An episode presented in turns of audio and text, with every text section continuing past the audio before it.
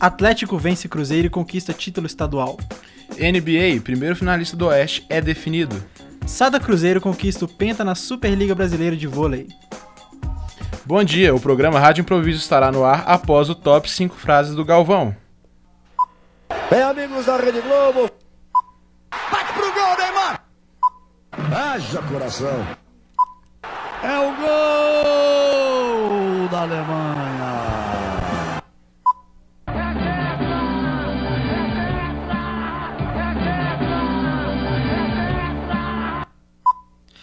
Boa tarde, está no ar mais uma edição do programa Rádio Improviso. Dessa vez vamos falar sobre esportes. O time de vôlei Sada Cruzeiro conquistou pela quinta vez o título da Superliga. Estamos ao vivo com a repórter Lorena Campos, que trará mais informações. É com você, Lorena. A final da Superliga disputada domingo teve como campeão o time mineiro Sada Cruzeiro. Sada, que já chegou na final sete vezes, conquistou o quinto título, sendo pentacampeão. A disputa foi contra o Taubaté. As duas equipes chegaram cercadas pela expectativa por uma das melhores finais de todos os tempos, com direito a cinco atuais campeões olímpicos em quadra: William, Evandro, Wallace, Éder e Lucarelli.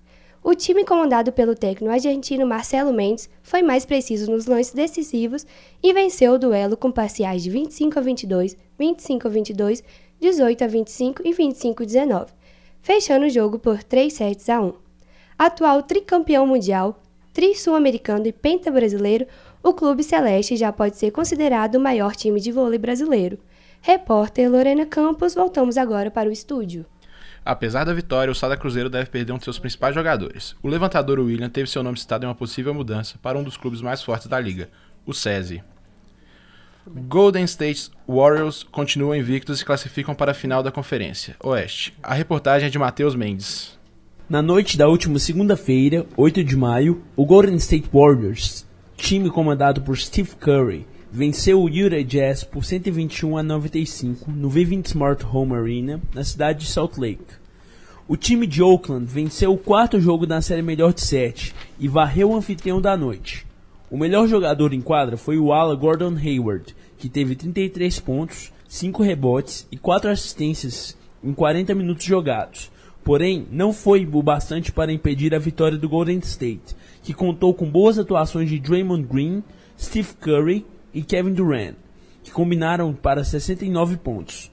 Com a vitória, o Golden State avança para a final da Conferência Oeste de forma invicta na pós-temporada, oito jogos com oito vitórias, e aguarda o vencedor entre Houston Rockets e San Antonio Spurs.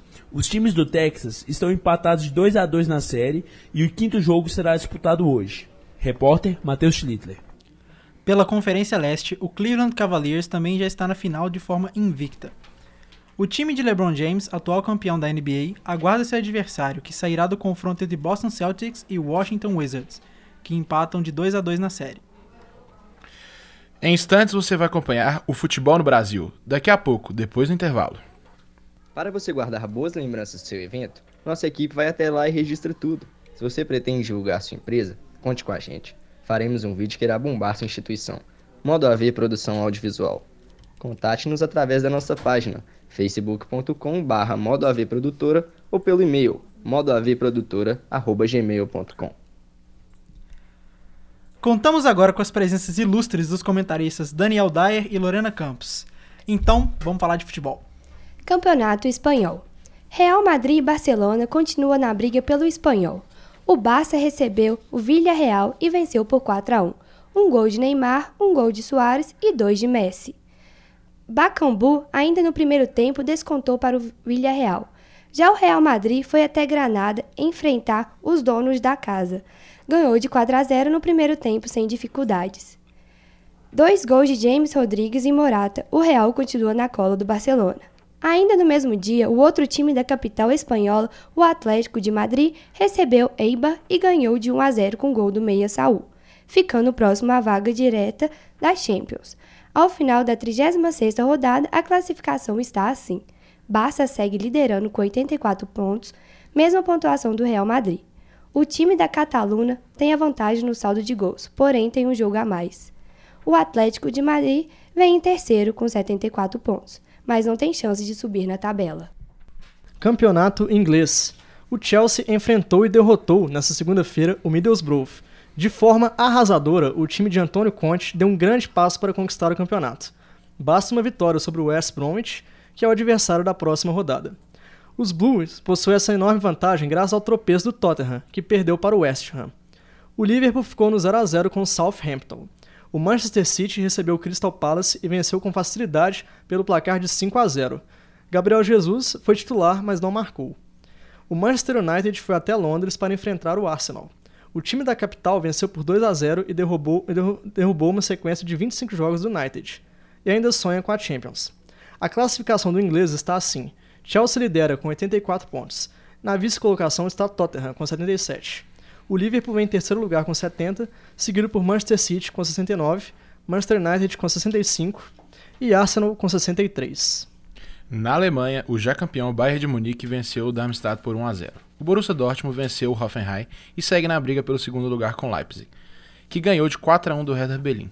Na França, o Mônaco segue líder com 3 pontos de vantagem do PSG.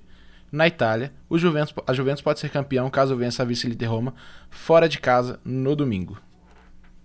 Na Champions League, nessa terça-feira, o Mônaco vai até Turim, na Itália, para tentar reverter a desvantagem do primeiro jogo, no qual a Juventus venceu por 2 a 0 fora de casa. A equipe italiana pode perder por até um gol de diferença e ainda carimbar seu passaporte para a final em Cardiff, no país de Gales. Na quarta-feira, o Real Madrid atravessa a cidade para enfrentar o Atlético de Madrid no Vicente Caldeirão. Os atuais campeões têm larga vantagem de 3 gols e podem perder por até 2 gols de diferença. No primeiro jogo, o Real Madrid foi dominante e venceu com 3 gols de Cristiano Ronaldo, possível melhor jogador do mundo nesse ano. Será que ele vai ser mesmo? Deixa no ar. No Campeonato Paulista, no jogo de ida, o Corinthians venceu a Ponte Preta fora de casa por 3 a 0. No jogo de volta, nesse domingo, o Corinthians segurou o empate e se consagrou campeão paulista pela 28ª vez. Campeonato Carioca. No primeiro jogo da final, o Fluminense perdeu de 1 a 0 para o Flamengo no Maracanã. No jogo de volta, o mesmo Fluminense abriu rapidamente o placar e conseguiu segurar até os 39 do segundo tempo.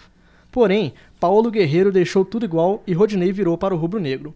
Final: Flamengo campeão pela 34ª vez, para mais de 68 mil torcedores no Maracanã. No Rio Grande do Sul, o Inter perdeu nos pênaltis para o Novo Hamburgo, que pode, pode gritar é campeão pela primeira vez na sua história. E agora, o mais esperado, Campeonato Mineiro. Depois de dois anos, o Atlético Mineiro venceu o Cruzeiro e foi campeão mineiro. Agora é com vocês. Discussão está aberta. Isso mesmo, Bruno. Depois de dois anos, o Galo venceu a Raposa e consagrou campeão mineiro pela 44ª vez.